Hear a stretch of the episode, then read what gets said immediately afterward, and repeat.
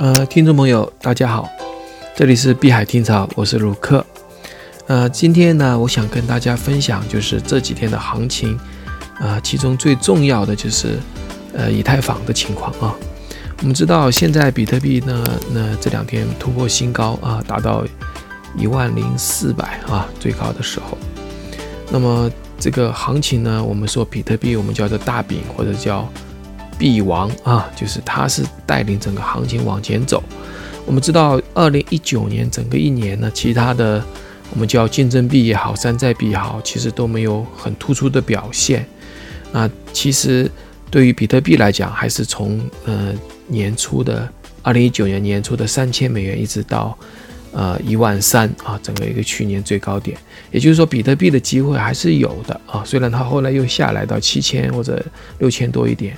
然后现在又回到一万多，那但是呢，相对来讲啊，其他的币啊，比如说它的我们说老二的位置那个以太坊，却没有得到一个就是一个很好的表现。那其实呃，大家可能知道，在呃，不知道大家记得吧？如果你有一很长的时间的话，如果在二零一七年年底，如果呃你经历过呃。一七年年底到一八年年初那一段时间的时候，你可能会有一点印象哈。当时表现的，呃，以太坊表现的是非常突出的啊。就开始的时候，它可能没有比特币或者是呃，我们叫比特币现金表现那么好。可是到后面它就发力了。嗯，我记得大概是从几百，呃，三四百美元吧，就三千块钱，大概是三百到三百多美元左右啊。三百多美元左右，一直拉到一千四百美元。那么后呢？即使后面比特币出现了一个滞涨，就不再往上走的时候呢，它又掉下来的时候呢，这个就是以太坊也没有掉很多，而且一直维持在，呃呃，就是掉到这个，就回到了这个人民币的八千块钱吧。啊，它掉过了一点，但是又回到人民币的八千块钱，那又是一个很高的点了。然后。来整整的一直到一八年的年中啊，这个以太坊仍然保持在五千块钱左右啊，人民币五千块钱左右。其实呃，相对来讲，那是一个就是一七年到一八年中吧，是一个以太坊比较呃比较火的一两呃这这是比较火的时间啊。当然，在一七年以太坊也涨了很多，我们这里就不多述了。只是呢，在一八年的下半年，以太坊遭遇了很大的打压，特别是通过杠杆的交易啊，就是很多特别的 BitMax，他们都说以太坊这个不好，那个不好，因为以太坊上建立了很多币啊，发了很多很多种币啊，都在以太坊上发的。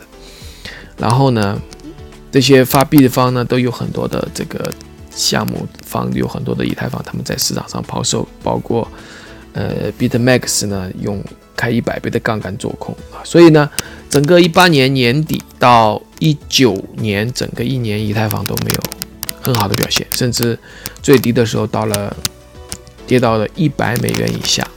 这是什么概念呢？就是你要是把最高点和最低点比较的话，它几乎跌了百分之九十七、九十八。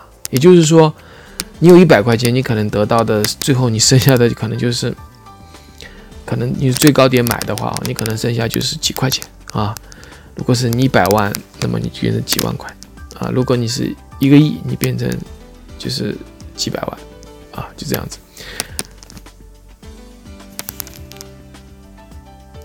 那么我我这里想说的其实不是这个，就是说，其实以太坊除了这个价格上面呢，嗯，呃，没有很好的表现啊，这两年以外哈。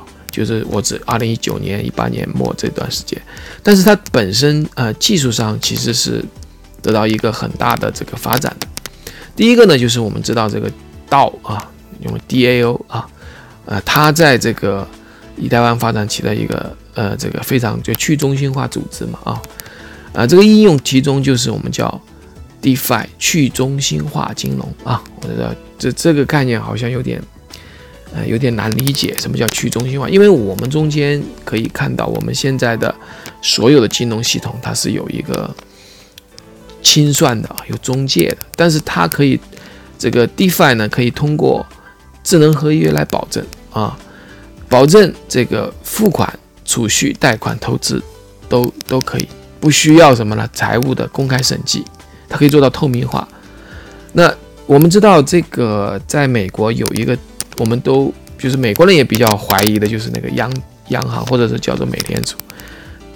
我认识的一个这个金融家或者是银行家叫 John Ellison，他就说他一直在讲叫审计美联储啊，包括川普也要讲审计美联储什么概念呢？就是说他没有公开啊，我到我到底我的资产和我的我的这个发出去的这个债券这个之间的关系，我购买债券这样的关系，到底是谁来查呢？没人查，对吧？到底发多少美元是合适的呢？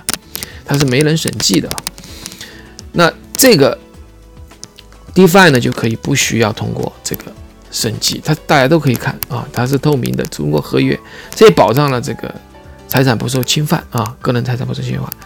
它就是说，它通过这个合约来保证，智能合约来保证这一点呢，呃，是在目前金融行业啊，是它是做不到的，做不到的。那有一个人啊，就是叫 David 的。这个 Hoffman 就说，他以太坊是金钱上的乐高积木啊，它在上面都可以搭。那么，其实在这里面呢，我们说的这个道呢，其实最有最好、最做的最好的就叫 Make 道啊，Make 道啊，这个 Make 道呢，呃啊，其实就是说做去中心化金融的啊。那它这个在这个去中心化金融里面，它锁定一些资产，像 Make 道呢，就锁定了。这个大概就是我们叫 TVL，就是总锁定的价值资产是二百一十五万个 ETH。那为什么锁定呢？锁定呢就是可以把钱借出去，就是锁定了以后把这个这个资产锁定以后拿出去可以借贷出去啊。那么这样的话呢，满足合约，这个就就就就可以付利息回来，对吧？那么还有一个应用呢，就是叫 Uniswap 啊，Uniswap。那其实呢，它是一个应用于这个我们叫 DEX，就是有点是在交 EX，什么叫交易嘛？第一个去中心化交易，它也是保证这个呃资产的锁定和链上快速的交易啊，啊，这个把资产锁定到协议里面，获得流动性的一个服务啊，帮助大家。那这两个呢，其实是这个以太坊在应用领域里面的这个金融应用里面是比较比较见长的一个部分啊。那当然呢，我们看到这个以太坊呢。呃，以前啊，我们说它是，呃，大家是怎么样呢？就是融资用到以太坊，所以以太坊的需求特别多，对不对？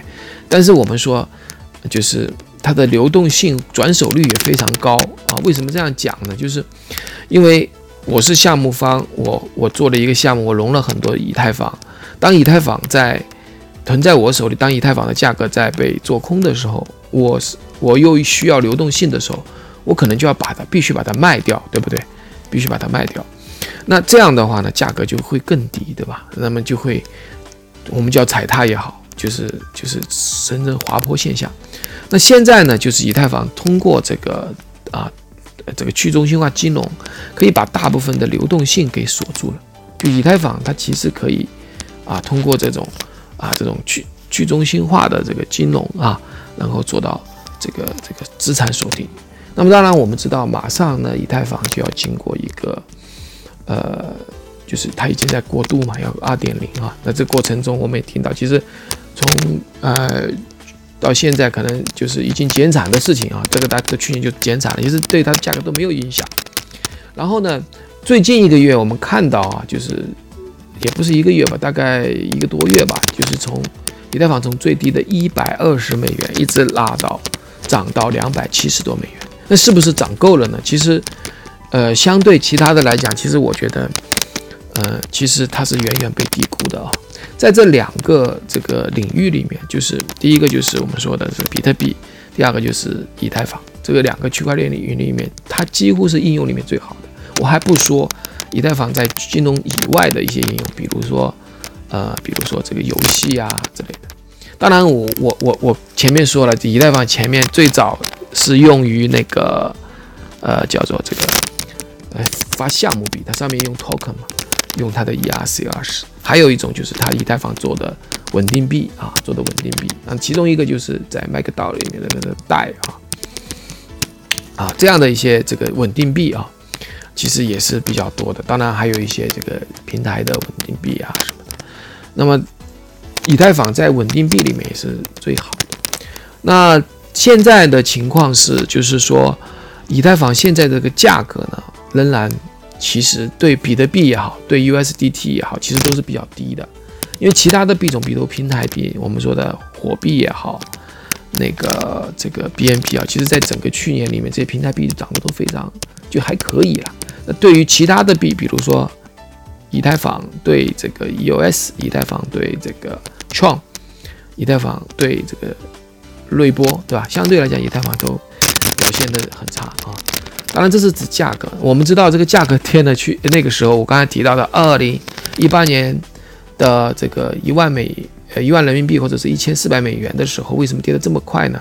其实不，当时有些争议，就是那个威神啊，就是这个以太坊的创始者，他当时呢其实是很不满，大家因为以太坊赚了钱，因为很多人以太坊是几十块钱就买的，人民币几十块钱，然后呢就在炫富嘛，开开这个脸这个跑车什么的，所以他当时就出来说啊，这个这个这个以太坊这个。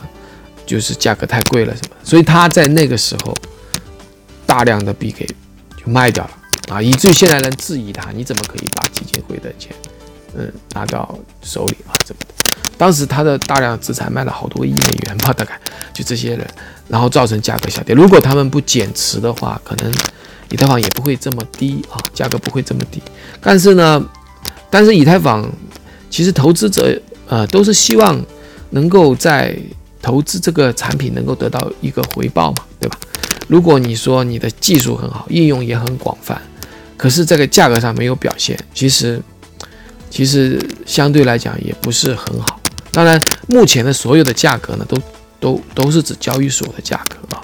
就所谓的交易所的价格呢，它不是体现在我们说在支付这个这个我们叫燃料费的应用上面的这样的一个价格上涨，而是指指这个在在这个我们这个交易的交易所交易的的波动中波段中啊，那个随着资金的多少或者上上下起伏，那这样的一个表现啊，那当然，呃，接下来我相信啊，因为以太坊马上要转成这个不再用去挖了，对吧？不再用挖的，就 POW 会转到 POS，那么也就是说总量上其实应该会。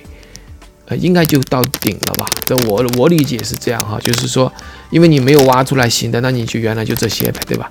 那么也就总量就是差不多要固定了。那固定了，POS 是权益证明嘛？现在其实借债也好，它都是 staking，对吧？或借贷收支，就是这个呃这个储蓄这些，这我觉得都是属于 staking 的范围。就是，那么将来 POS 也是 staking 权益证明嘛？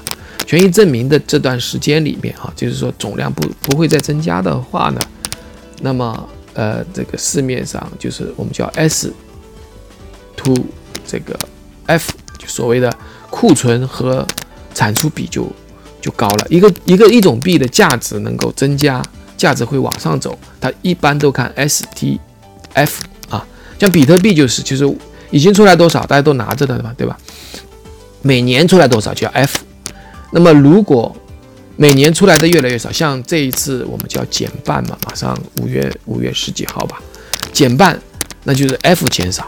那么 F 减少就是分母，分母减少，那分子就产出来的出这个量总量库存的，或者说已经出来的这个总量就被采用的这些总量是是是是有限的嘛，或者已经就这些，那这样的比就会增加。所以说，很多人说，呃，在五月之后。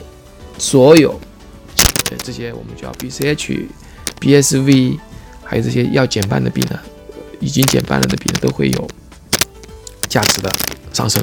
那当然，以太坊也是一样，它去年就减产了，再加上那个不好意思，再加上就是以后呢，就可能会用权益证明，那就更没有新的量了。所以呢，这样的话呢，其实从我的角度来讲，现在呃，以太坊只是一个。准备爆发的阶段，可能它这段时间呢，可能上升的比较陡啊，陡的比较陡。那我很恭喜那些能够在呃一百二十美元或者一百二十美元左右购买的投资者。但是到了二百七十五美元之后，当然不管它会不会回调或者回调多少，我相信呢啊，在后面的时间里面啊，呃，会有一个更好的表现。其实。很多人讲，包括汤姆里也讲，以太坊会到呃一千五百美元或者是更多。呃，其实一千四百美元已经到了，所以说以太坊是不管是币圈啊、区块链圈，还是传统的投资者、金融市场的那些华尔街的人，在看待呃这个区块链资产或者加密资产的时候，都会认为以太坊其实是价值低估了。那么当然，呃，在本期节目结束的最后呢，呃，我要重申一下，就是我以上的这种推荐也好、介绍也好，不构成投资的建议啊。当然，希望大家更关注以太坊的发展。谢谢大家，今天的节目就到这里，啊，再见。